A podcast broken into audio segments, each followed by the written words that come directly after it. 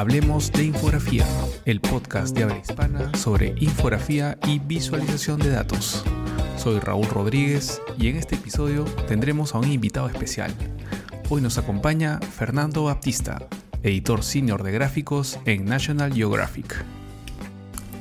Caracterizado por un estilo que mezcla la escultura, el dibujo a mano y el uso de maquetas, Fernando Baptista hace infografías o gráficos diagramáticos, como los llama, muy logrados, que lucen imponentes en la centenaria revista norteamericana. Desde Bilbao, su ciudad natal, nos dio una entrevista donde contó detalles de su trayectoria, desde sus orígenes en la prensa diaria hasta su llegada a National Geographic. Allí proyecta, junto a su equipo, los gráficos impresos hacia la animación, ya sea con marionetas, figuras de papel o esculturas en stop motion, manteniendo siempre el rigor científico, dándole esa calidez que lo acerca a los lectores y a la audiencia en general, y potencia así la infografía como herramienta de divulgación científica. Fernando, ¿qué tal? ¿Cómo estás? Bienvenido al podcast.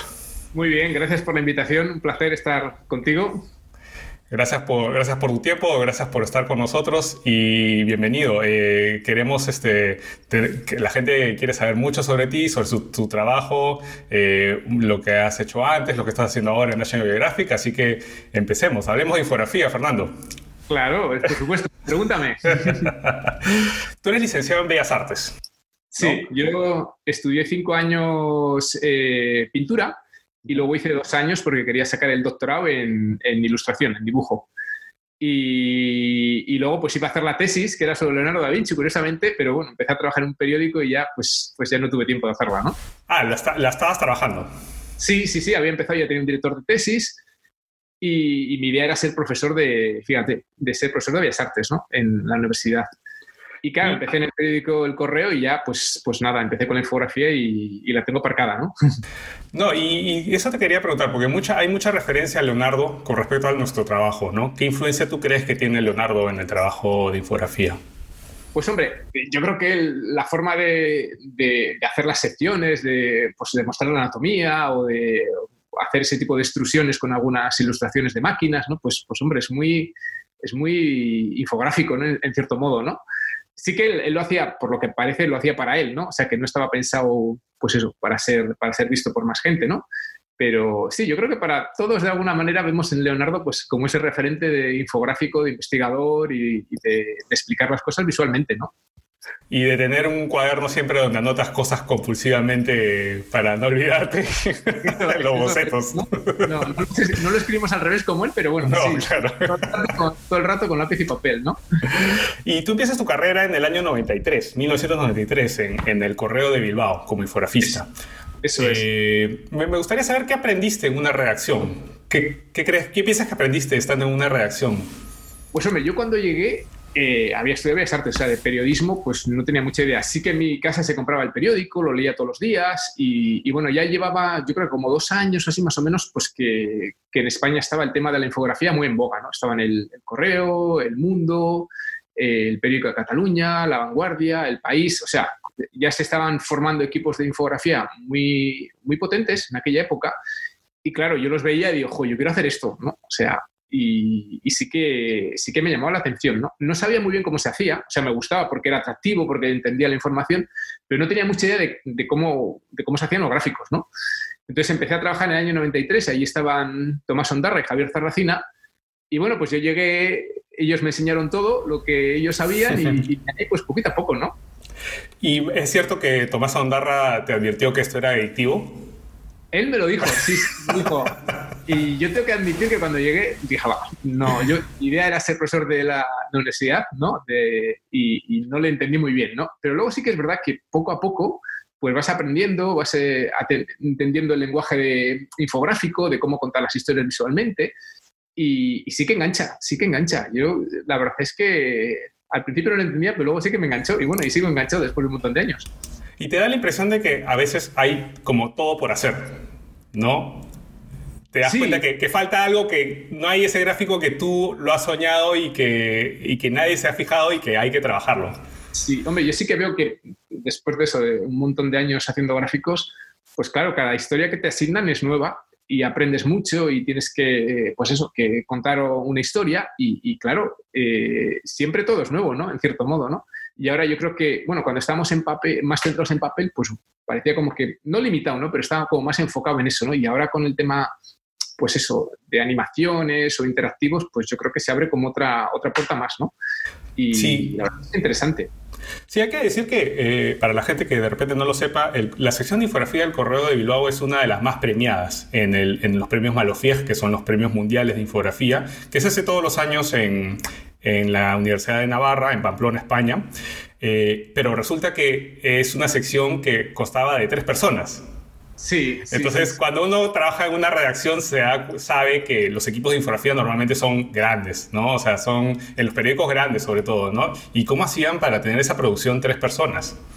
Pues hombre, la verdad es que siempre hemos estado tres personas, luego había una persona los fines de semana, y, y yo creo que lo bueno es que toda la gente que hemos pasado por allá siempre hemos, hemos tenido como muchas ganas, ¿no? O sea, le, y, y, sobre todo lo que yo creo que lo que pasó en ese periódico es que empezamos, eh, cuando yo estaba, empezamos que los periodistas nos encargaban los gráficos y poquito a poco nosotros empezamos a plantear gráficos y en todas las secciones, ¿eh? en deportes, en economía, en sociedad, en ciudadanos, y al final se creó como una demanda y se creó esa confianza en nosotros. Y yo creo que es lo, la clave que, bueno, y de hecho en, el correo siguen haciendo muchos gráficos, ¿no? Es decir, que ha habido un montón de, vamos a decir, de generaciones de, o de, de, equipos de, infografía y bueno, siguen manteniendo esa, esa, necesidad de gráficos en la redacción y siguen teniendo espacio, ¿no? Y yo creo que es un poco la clave, ¿no? Tener espacio para contar historia. ¿Y tú dirías que la confianza fue clave para que trabajen más, de manera más independiente? Yo creo que sí, yo creo que sí, ya te digo, de ser una sección más o menos de servicios a ser una sección con, con un criterio y planteando gráficos, siguiendo a ruedas de prensa y, bueno, no sé, ser más parte de, la redacción, ¿no? Me parece que dieron, dieron ese paso antes que muchas redacciones, porque eso fue un proceso que, que, se fue consolidando a través de los años, pero de repente es más fácil con un equipo más pequeño, ¿no? En un diario más local, de repente, ¿no? Pues yo no sé si fue fácil, porque nos costó unos cuantos años el, conseguir ese espacio, ¿no? Sí. Yo creo que sí que hemos tenido una. O sea, siempre ha habido esa confianza, ¿no? El, jefe en aquella época, Ángel Arnedo, el director, eh, pues apostó por la infografía y, bueno, pues nos dio mucha, mucha cancha, ¿no? De repente, viable es más la palabra que fácil, ¿no? Es más viable en un periódico con, con más, más, pequeño y con una sección de infografía más pequeña también, ¿no? Sí, yo creo que, hombre. Eh, obviamente había una jerarquía y había una organización y secciones, pero no sé, yo creo que el flujo era bastante eh, sencillo, ¿no? Entonces, pues hablabas con el redactor jefe o con el que sea y bueno, planteabas todo y, ya te digo que muchas veces pues vendíamos historias y, se nos daba espacio, ¿no? Espacio grande, quiero decir, no, no una cosa, como decimos, dos columnas, ¿no? No, no buen espacio. y yo creo que y se creó esa, esa especie como de demanda, ¿no?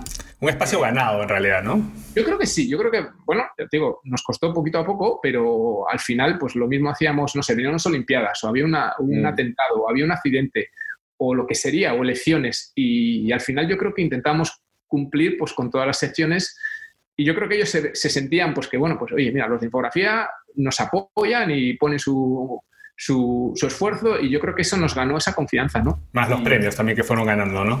Hombre, los premios fue, yo creo que fue muy fue definitivo, ¿no? Pues cuando empezamos a ganar premios, pues bueno, pues de alguna manera yo creo que coges incluso un poquito más peso en la redacción, ¿no? Y eso de los premios en algún caso, yo creo que, no sé, nos ayudaron porque, pues, porque bueno, porque claro, premios son premios internacionales, pero ellos tampoco lo, el periodista de a pie de, mm. un periódico local como el Correo tampoco lo acaba de entender en, ya me entiendes, en su justa perspectiva, ¿no? Y, pero bueno, sí que, pues eso, cuando ganamos premios nos, pues nos hacían, o sea, yo creo que la gente de la redacción en general se, se alegraba, ¿no? Y bueno, pues lo hacían publicidad en la, de los premios que habíamos ganado y, y bueno, yo creo que, que sí que vieron que los premios iban para todas las secciones. Quiero decir, que cubríamos, no eran premios solo pues, que hacíamos de deporte, sino que eran premios en general, ¿no? Claro, y, lo que hay que también decir a la gente, y seguramente lo van a ver en los ejemplos que vamos a poner en las notas del episodio en hablemosinfografía.com, es el estilo del Correo Bilbao. Eh, el estilo, eh, lo que marcó el Correo Bilbao es que se distanciaron del ordenador un poco. El ordenador era más una, una herramienta complementaria al trabajo del dibujo a mano. Sí, yo cuando llegué, fíjate, no, no se podían ni poner fotografías como tal, ¿no? O sea, si había, pues no sé, un gráfico del Papa o del presidente o de lo que sea, eh, básicamente lo que hacíamos era calcarlos, ¿no? y, muchas veces cuando hacíamos una escena de algo que había pasado, pues se hacía el boceto, se escaneaba y se, se trazaba con el, con, con el Frija en aquella época, ¿no? Y claro, llegó un momento que había unas secciones que eran como fijas, que eran de ciencia, y yo empecé a experimentar y dije, bueno, pues vamos a hacer, ¿por qué no hacemos con, pues con tinta china, ¿no? Y hacía ilustraciones con tinta china, las colocaba, no sabía Photoshop muy bien, Javier Zarracina fue el que a mí me enseñó, y las colocaba y luego pues ponía la información, hacía diagramas, y ese fue un poco, esa, esa sección de ciencia fue donde yo empecé a experimentar con dibujos hechos a mano, y, luego al final, pues bueno, pues poco a poco se fue, se convirtió un poco en el estilo del correo, ¿no? Luego probé con, con dibujos a lapicero y, mezclaba el, el, programa de ordenador vectorial, lo imprimía y lo sombreaba con rotuladores o con lapicero, lo volvía a escanear, pero bueno, al final se pasó de algo que era un poquito frío, ¿no? El, dibujo hecho con ordenador, aunque luego, yo me acuerdo que a mí me, me encantaban pues eso, gráficos que hacían en el país, en el mundo, hechos con ordenador, cada uno tiene su estilo y están muy bien. Pero bueno, al final nosotros optamos por esa, por esa idea del dibujo hecho a mano y, yo creo que pues a la gente le gustó y, nosotros nos arreglamos bien. Por tu carrera ya tenías referencia de la ilustración científica, o sea, ya tú sabías que había un potencial ahí en ilustración científica. Yo estuve varios años antes de entrar en el periódico trabajando de ilustrador freelance pues, para empresas de, aquí de diseño, haciendo todo tipo de cosas, ¿no? y, hacía stands para la feria de muestras de, Bilbao, o sea, un poco de todo. Y aprendí mucho. Quiero como me tocó hacer de tanto y tan diferente, pues aprendí un poco de todo. Story, storyboards para la televisión, pues al final aprendes como, como muchas cosas, ¿no? Y, ah, hiciste muchas cosas antes de, llegar al correo. Sí, sí, sí. Yo eh, estuve como cuatro años más o menos, pues hasta que llegué, desde que me licencié, cuatro o cinco años, desde que me licencié, pues haciendo un poco de todo, todo lo que me llegaba. Pues, eh, desde diseñar un decorado para una obra de teatro o hacer esculturas para, eh, para una tienda, lo que me, lo que me pedían, ¿no? ¿A qué, ¿A qué edad entraste al correo? Yo cuando entré al periódico tenía unos 27 años. Ya, 27 años. Ya, tenías, bueno, la carrera y una trayectoria freelance más o menos, ¿no? Sí, este, ya establecida. Ya te digo, eh, cuando estuve, de hecho, cuando estuve los dos últimos años de la carrera y durante la carrera estuve, estuve haciendo freelance. O sea, que de todo lo que. Y muchos años estaba dando clases de, de, dibujo y de escultura a niños, a gente ah, de bueno. también. Un poco de todo, ¿no? O sea, al final te gusta lo que haces y, y todo lo que te ofrece lo coges, ¿no? así es, así es. Eh, y, y, una, ya un poco yendo al tema, eh, ¿qué papel tiene la escultura en tu trabajo? O sea, porque a veces uno lo ve y puede no notarse la presencia de la escultura. Yo sé que está ahí, pero tú, tú, la manera que tienes de trabajar hace que a veces no se note. Entonces, ¿qué, papel tiene la escultura en tu trabajo? Mira, yo, la escultura y el modelado ha sido parte de mi infancia y de, bueno, y de mi trabajo ahora, ¿no? O sea, yo cuando era pequeñito, pues me encantaba hacer figuras con plastilina o, o, modelar monstruos o cualquier cosa, ¿no? Veía la película de eh, una película Star Wars y hacía un modelo, o hacía los personajes, en muchos casos eran personajes que yo creaba, o sea, que, yo los copiaba, pero no era un modelo que tú comprabas y lo montabas, que los hacía también, ¿eh? sino que los hacía con, barro, ¿no? Y, claro, a mí me gustaba, se me pasaba el tiempo y, y yo me di cuenta cuando estaba en el periódico que dije, bueno, si yo puedo dibujar y puedo hacer escultura y mezclo las dos cosas, soy mejor. Porque al final, en muchos casos, eh, tú puedes dibujar, yo siempre digo, digo a, los alumnos también, no dibujéis de memoria. O sea, podéis dibujar de memoria y conviene, ¿no? Pero hay veces que, que si yo hacía un modelo y ese modelo yo lo entendía y tenía esa información visual, pues a mí me ayudaba a, luego dibujarlo, ¿no? O a veces mezclo las dos cosas, hago esculturas y luego pinto encima de ellas o las uso de referencia, no sé, tengo ese control con el modelo de, del punto de vista, de la perspectiva, de la luz, de las texturas, que claro, al final es mucho más rico, ¿no? Es uno de los grandes mitos del dibujo, que los dibujantes buenos dibujan de memoria, lo cual es absolutamente falso. Si sabes, ¿no? Los grandes del cómic, por ejemplo, tenían en sus estudios modelos en vivo delante de ellos. Sí, sí. hombre, yo, yo sí que eh, posiblemente haya gente que tenga esa memoria visual de, de, no sé, de recordar todo o de...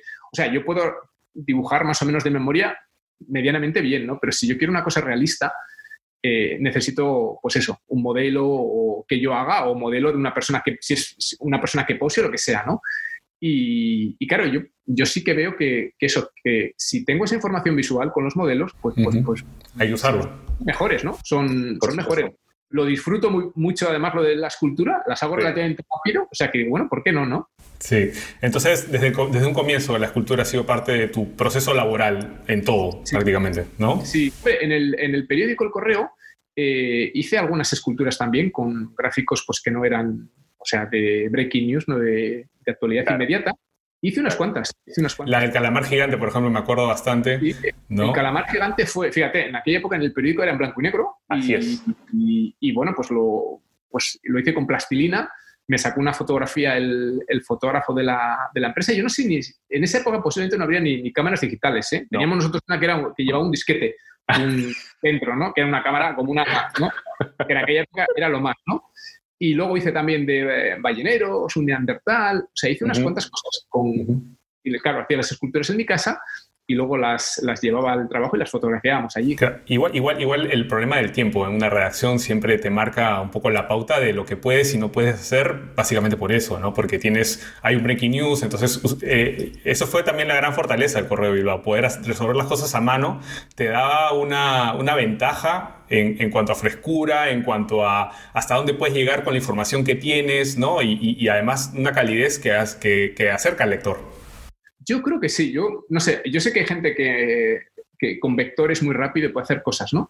Pero nosotros sí que, sí que creo que, por ejemplo, el planteamiento lo hacíamos entre todos, luego yo me encargaba de las ilustraciones, uno hacía el mapa, o sea, hacíamos como con piezas y al final lo juntábamos todo y, el gráfico salía, ¿no? Y éramos capaces pues de hacer gráficos muy grandes eh, con ese estilo de hecho a mano y hecho pues entre dos, tres y a veces cuatro personas, ¿no? Hasta cuando teníamos gente de, práctica, los becarios, pues, pues oye, pues hazme este esquema y entonces iba haciendo todo y se iba, y se iba montando, ¿no? Y sí que yo creo que sí que nos dio esa capacidad de, esa rapidez, ¿no? Y sí que me parece que, que a veces con, la, con el dibujo a mano puedes hacer ciertas series de sutilezas, ¿no? Es decir, enseñas lo que, más lo que tú quieres y abocetas lo que no quieres, ¿no? O sea, lo que está más, lo que quieres destacar o lo que no, ¿no? Entonces, te permite quizás esa calidez, esa calidez, ¿no? Así es. A continuación, nuestro invitado nos cuenta cómo dio el salto de la prensa diaria en Bilbao hasta National Geographic, la centenaria revista de divulgación científica estadounidense. Eh, ¿Y cómo llegas a National Geographic, Fernando? Ahora tú eres editor senior, ¿no? Sí, yo soy editor de senior de National Geographic. Pues una cosa curiosa. Eh, yo estaba trabajando en el, correo una tarde de, 2006 y recibí una llamada de teléfono y me dijeron que me llamaban de National Geographic. Y yo me acuerdo dije, pues National Geographic, pero National Geographic, la, la, la, grande, y me dijo, sí, sí, de National Geographic de Washington. Yo en aquella época creo que ni sabía que estaban en Washington, ¿no? O sea, pensaba que estaban repartidos por Estados Unidos, ¿no? Y dijo, pues oye, pues, pues encantado y, ¿qué? y pensé, digo, pues cualquier alguna cosa de local, ¿no? Y me dice, no, no, es que hemos visto tu trabajo y se está formando un equipo aquí y pensamos que tu estilo puede encajar en la revista, ¿no? Eh, ¿Te interesaría? ¿Nos podrías mandar, nos podrías mandar un book? Y dije, joder, pues sí, encantado. Entonces cogí, preparé al día siguiente un book, le dije, yo no le hablo inglés, o sea que me ayudó Gonzalo que, de las Heras, que estaba en aquella época, bueno, y sigue allá en el, en el, correo, y pues bueno, me ayudó a traducirlo, lo mandé, y al de dos días me dijo, oye, nos ha encantado mucho, nos ha gustado mucho el portfolio, y lo siguiente sería una entrevista personal, ¿no? Te pagamos el viaje a Washington, estás tres, cuatro, cinco días con nosotros, te entrevistas con la gente y ves cómo trabajamos y, y si te interesa, pues igual hay posibilidad de algo más, ¿no? y ahí surgió todo. Luego nos da detalles de la forma que tiene de plantear sus gráficos, esculturas y animaciones para Nat Geo. Bueno, en, Nat Geo has podido proyectar tu trabajo escultórico eh, en infografía hacia el stop motion. Sí. ¿no? Este, esta técnica es, para, bueno, para, los que no sepan, es este, animar figuras cuadro por cuadro. Eh, ¿Qué sientes que le, da esa, esa técnica a tu, a tu trabajo?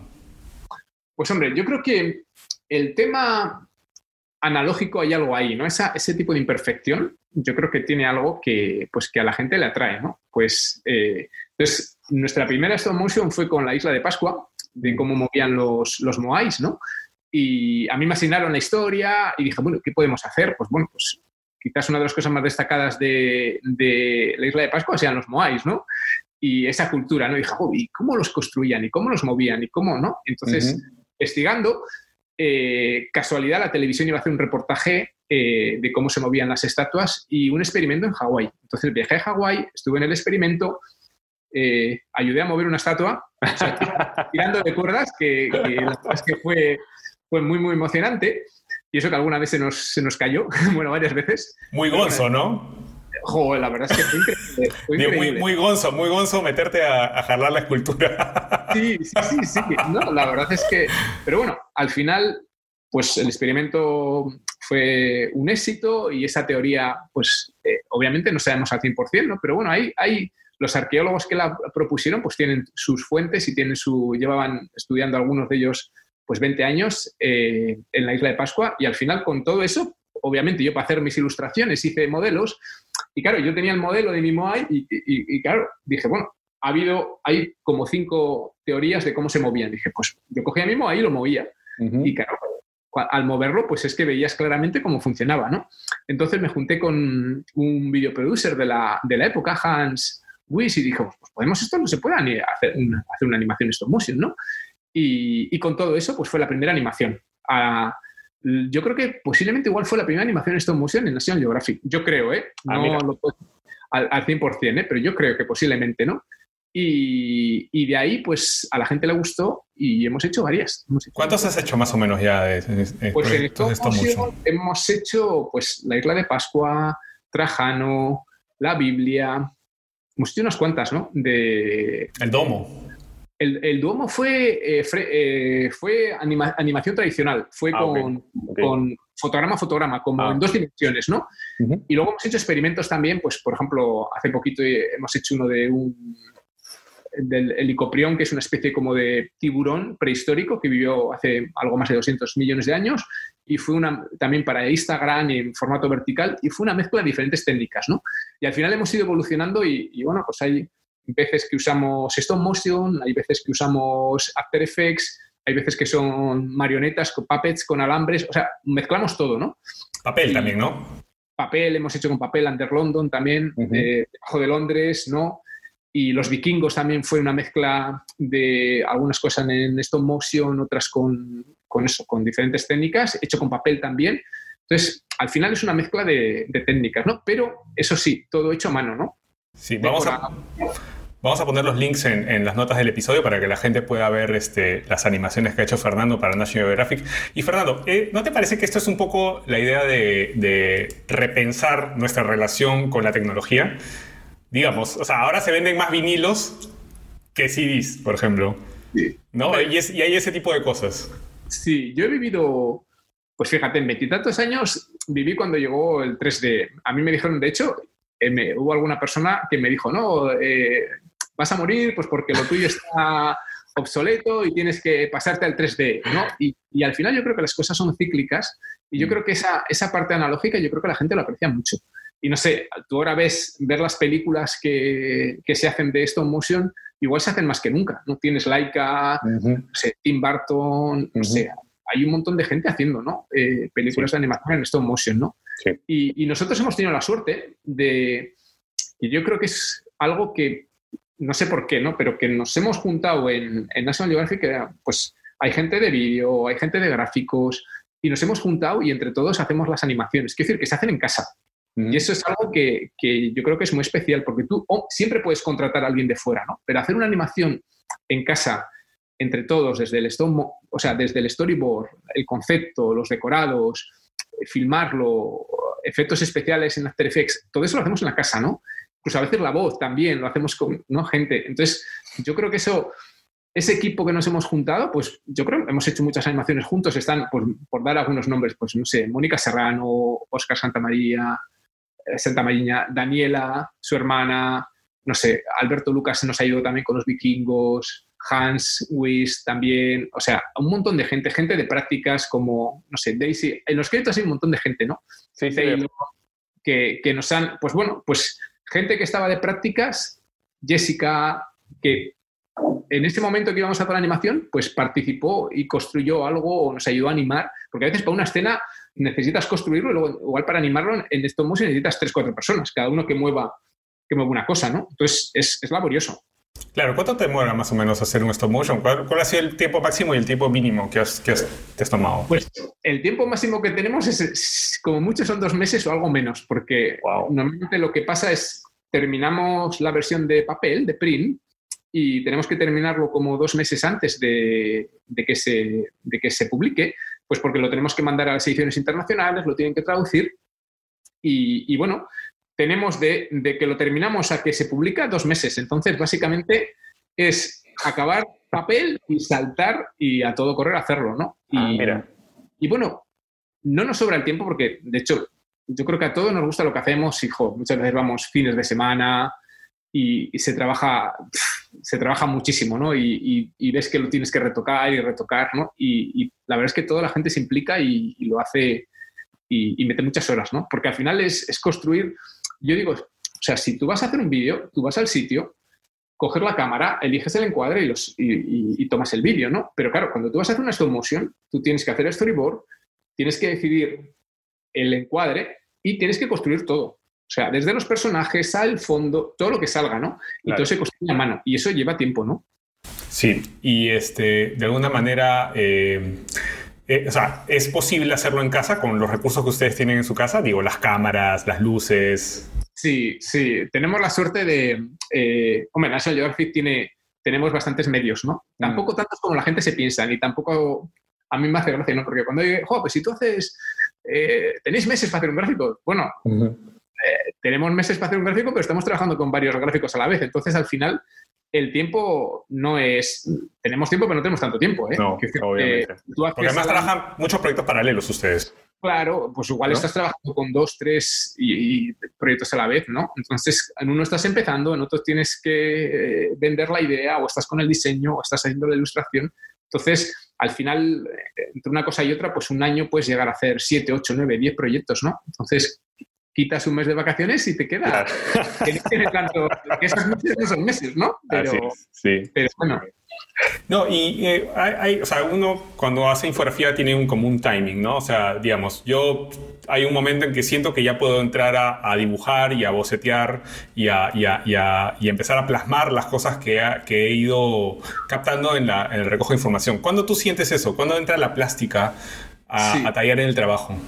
Hombre, yo lo primero que intento trabajar lo más posible es el, diseño ¿no? del gráfico. ¿no? O sea, yo creo que hay, veces la idea pues, te puede llegar rápido, pero hay veces que la idea te cuesta, ¿no? Y, y puedo, hago bastantes bocetos. Normalmente entre, vamos a decir, entre 4 y 10 puede ser igual la media, ¿no? De bocetos, ¿no? A veces son cambios muy radicales y a veces no, ¿no? Pero hago bastantes bocetos, ¿no? Y, y diseño el gráfico y lo dejo bastante cerrado. Quiero decir, eh, hago ya bocetos a mano, a veces hago bocetos con 3D con lo primero que tengo, o sea, puede ser con el material que uso que es Sculpey o si es de arquitectura papel o cartón, o sea, bocetos que me ayudan a, definir eh, el punto de vista del gráfico, es decir, para que no tenga grandes cambios. Y cuando yo tengo solucionado, incluso eh, escribo un poquito los textos con la investigadora, eso sí, trabajamos con un investigador en cada proyecto, y como mínimo, de ahí o más, y dejo el gráfico bastante cerrado, ¿no? Y ya cuando ya tengo esa parte solucionada y los expertos me dicen, no, no, se puede hacer y, estamos bien, es cuando yo empiezo con la parte plástica. Ah, mira. Qué interesante eso porque, claro, cada uno tiene un momento distinto en el que empieza a trabajar su, arte final, ¿no? Que es, que es a, lo que nos referimos cuando entra la plástica. Pero los bocetos, todo eso va casi al mismo tiempo en la investigación. Uno va aprendiendo del tema y va boceteando y va, ¿no? Y, se va metiendo en el, asunto. Eso es, tú vas planteando el gráfico, lo vas diseñando para papel y tal, y, bueno, ya incluso a veces cuando lo estás haciendo, pues ves las posibilidades también digitales, ¿no? Y si, no sé, los vikingos, pues, pues pues claro, dices, bueno, pues el vikingos parece como que tenemos que hacer una animación, ¿no? Y que, hay veces que, no sé, yo hablando, por ejemplo, con Mónica o, o sea, vemos que hay, gráficos de muchas, muchas, porque podemos hacer animaciones de casi todo, ¿no? Pero claro, el, tiempo nos, nos puede. Pero, pero sí, sí, y ya dices, oh, pues esto podemos hacer algo, ¿no? Y ya te vas planteando también eh, a nivel de animación o de interactivo, lo que quieras hacer, ¿no? ¿Qué puedes hacer, ¿no? O sea, qué, información o, o, cómo lo puedes plantear, ¿no? Y, eso, y entonces yo suelo decir que tengo como dos crisis cuando hago un gráfico. ¿no? La primera es el concepto, pues que el concepto tiene que ser, no sé, alguna cosa así puede ser algo novedoso o, no sé, un poco, eh, eh, diferente. Y luego ya la, parte plástica, ¿no? Pues que claro, tienes que hacer una ilustración y, pues que esté, que sea buena, ¿no? Que sea correcta, por supuesto, porque tenemos a los expertos detrás. Y claro, pues eh, yo en mi carrera he dibujado un poco de todo. He hecho desde arquitectura a figura humana, animales. Y claro, a veces cuesta, ¿no? Cuesta el... Cuando yo llego a hacer una leona, pues yo creo que no había dibujado un, leones anteriores, así que más que... Entonces, claro, tienes que aprender la anatomía, tienes que familiarizarte y, yo creo que la, la, escultura me ayuda, ¿no? Pues porque lo, lo, diseño en 3D, en real, o sea, en un modelo, y yo aprendo ahí el, el pues cómo son los músculos o cómo es... Los patrones de luz también, ¿no? Los patrones de luz, cómo caen. La luz para mí, yo creo que es una de las cosas más importantes también, ¿no? Ese volumen que te dé, que te dé, pues al final eso, ¿no? El, el volumen, ¿no? De, y, el, y cómo funciona, ¿no? Y las texturas, ¿no? Con Fernando Baptista abordamos un tema recurrente al momento de trabajar infografías, cómo es su adaptación a distintos soportes y el futuro de los medios impresos. En un artículo, en el artículo de los 25 años de Malofiev, eh, leí que tú decías que el trabajo web y el trabajo impreso son cosas distintas y que exigen un planteamiento distinto. Y ese es un tema ahorita en las redacciones porque hay este, este asunto de que las infografías se adapten a, web.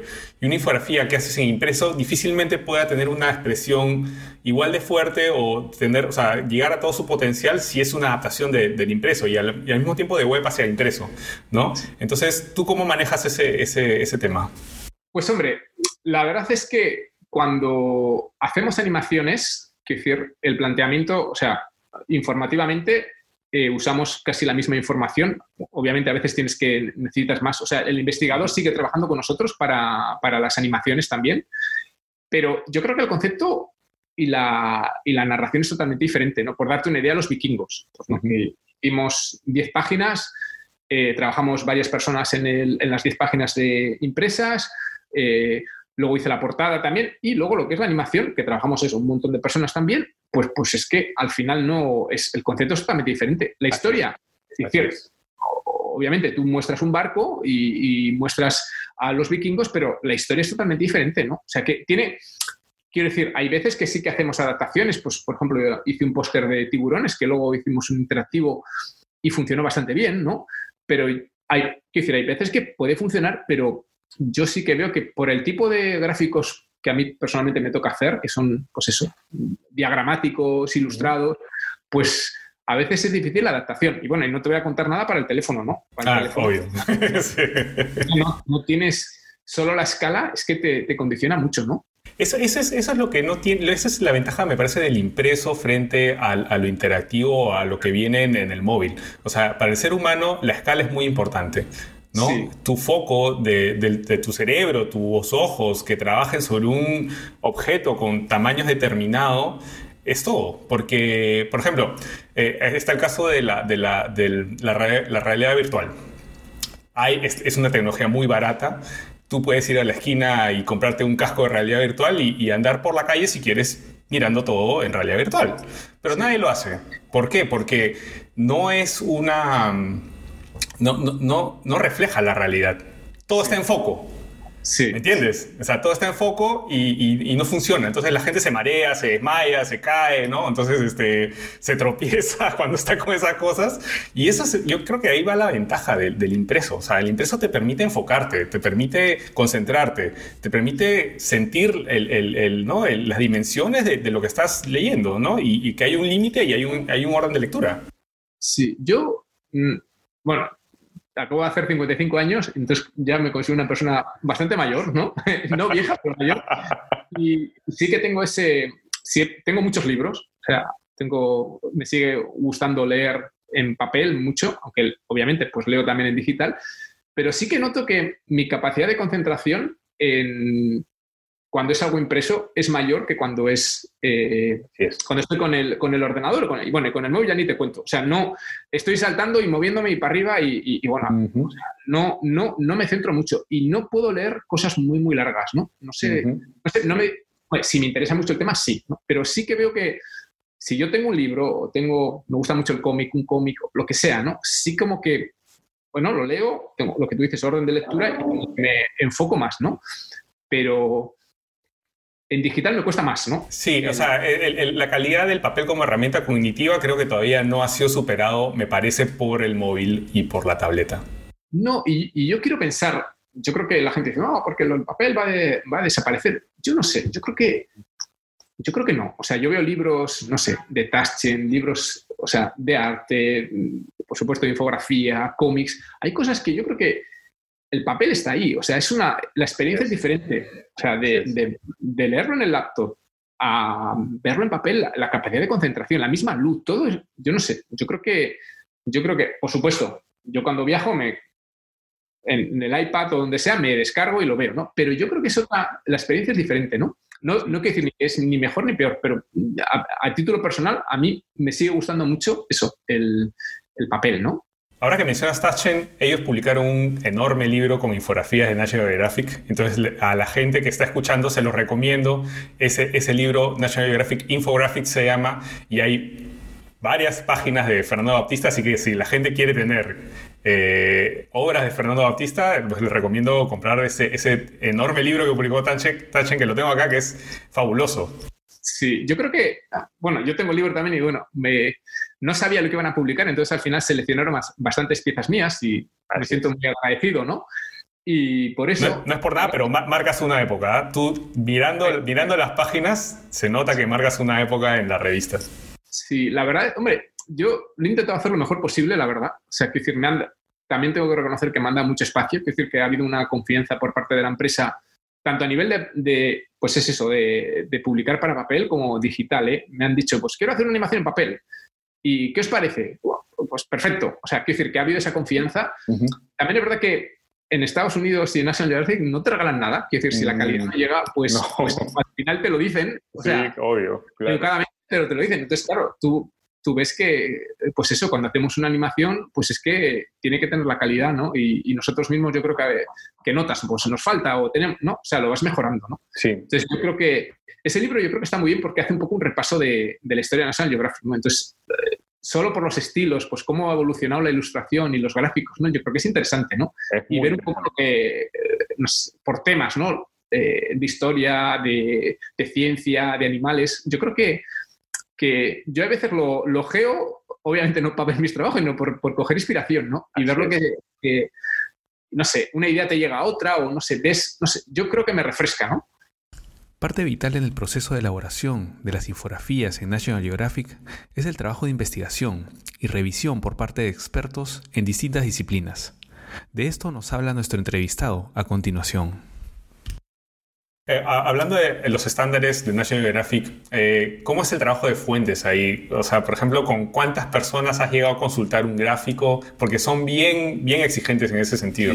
Sí, Yo, yo creo que, hombre, al final lo más importante en National Geographic es la credibilidad, ¿no? Que lo que publica National Geographic pues está contrastado y, y, es sinónimo de credibilidad y de calidad, ¿no? Entonces ahí le, le dedicamos mucho tiempo, ¿no? Y, y lo que te digo, pues siempre trabajas con un investigador, ¿no? que yo cuando llegué me, chocó, tienes que trabajar con un investigador, con un investigador, digo, pues, yo lo investigaba en el periódico, y luego, claro, me di cuenta del, del trabajo ingente que es, ¿no? Claro. Y, y, por ejemplo, un suplemento que hicimos, por darte una idea de las migraciones, que hicimos entre varias personas, eran dos, pues, dos, los dos lados del suplemento, pues trabajamos como, como en cinco investigadores y sumando porque claro, luego hay que pagarles, sumando todas las horas que dedicaron los investigadores, había más de 500 horas, ¿no? Claro, porque además se, verifica con especialistas. Claro, bueno. que es otra cosa. Esa es otra historia. o sea, el, rol del investigador es, eh, es nuestra conexión con los expertos, ¿no? Entonces, ellos, eh, ellas, porque muchas son, son, mujeres, pues eh, seleccionan a los expertos, normalmente los mejores, ¿no? Que se pueden encontrar y nosotros, le yo le mando los bocetos a, la investigadora o el investigador y él lo manda a los expertos, los expertos los cotejan y ahí, entre, en ese flujo, en, eh, hay, pues eso, a veces cientos de horas y, cientos de emails, ¿no? Y, todo tiene que ser preciso, ¿no? Desde, primero tienen que aprobar la idea inicial, que decir, antes de ir muy lejos tenemos que, tienen que aprobar la idea inicial los expertos y luego van viendo todo, ¿no? Y a veces, por darte una idea, el Duomo, que es un gráfico que hice ya unos años, que era un, póster de ocho páginas. Viajé a Florencia, me encontré allí con expertos, con, tres o cuatro expertos, y luego cuando vine aquí, pues Fana, la, la, la investigadora, estuvo trabajando, yo creo que entre los dos lados del póster casi 20 expertos. Pues, wow, 20. Y, fue un, poco locura, ¿no? Y cuando hablas de estos suplementos como, por ejemplo, de, las migraciones, lo mismo, ¿no? Pues tienes un experto de, cuando son de animales, pues para el tiburón, para el pájaro, para... O sea, es, todo muy, muy específico, ¿no? Y estar preparado para las contradicciones entre ellos también, porque muchas veces ah. no se ponen de acuerdo entre ellos en, un matiz o otro matiz y, uno tiene que, lidiar con ese, con ese tema también. No, eso, es complicado, ¿no? Quiero decir, los expertos te lo, a veces son, te lo hacen, son muy, o sea, agradables son todos y educados son todos, ¿no? Pero a veces te lo hacen pasar, te hacen pasar mal, ¿no? Porque o cambios o, o, no sé. Luego también eh, tenemos que ver que trabajamos con los mejores expertos del mundo, ¿no? Entonces, hay veces que, pues, que una persona que tiene una teoría, otro tiene otra teoría y nosotros tenemos que movernos entre los dos, ¿no? No podemos decir, este está bien y este está mal, ¿no? Entonces, nosotros lo único contamos la nueva teoría o lo que se sabe, ¿no? Y para finalizar, pues los proyectos en los que se embarca Fernando Baptista siempre son motivo de expectativa por parte de la comunidad de infografistas. Por ello, teníamos que preguntarle en qué andaba por estos días. Este, ¿Y qué proyecto estás haciendo ahora? Pues acabo de terminar un proyecto sobre, sobre el dodo eh, que propuse la, nueva anatomía del dodo, que la verdad es que ha sido muy interesante de hacer y, bueno, he tenido el lujo de trabajar pues con los mejores expertos a nivel del dodo. Hemos, hemos sobre todo la investigadora Patti Gile ha puesto juntos a, cinco, a los cinco mejores y más importantes investigadores en el dodo, en el mundo. Y bueno, pues al final se han puesto de acuerdo y hemos llegado a gráfico y, y, yo creo que yo creo que es interesante. Hay cosas nuevas ¿no? sobre el dodo que yo creo que lo, vamos a mostrar. Estoy trabajando con otro, otro gráfico también sobre eh, el Harpy Eagle, la águila arpía, ¿no? Del, que vive en la zona del Amazonas y tal, un gráfico más pequeño. Y, bueno, pues tengo otro proyecto sobre longevidad de los animales que propuse también y no sé, hay varios proyectos ahí en paralelo, ¿no? Lo que pasa es que yo creo que, claro, estoy trabajando desde Bilbao, pues aquí remotamente, con Zoom, con reuniones, y yo creo que nos ha roto un poco a todos los calendarios, ¿no? Por ejemplo, en la revista pues también se está reestructurando otra vez todos, porque es que esto, no sé, tienes que cubrir algo del corona, coronavirus y, o sea, yo creo que estamos un poco ahí eh, adaptándonos, ¿no? A ver cómo, cómo lo cubrimos y cómo seguimos con la normalidad en lo posible, ¿no? Va a ser interesante ver un poco el, punto de vista de National Geographic sobre, sobre un hecho como este, ¿no? Entonces, este, vamos a estar atentos. ¿Y algún proyecto que te gustaría hacer? Jo, que me gustaría hacer.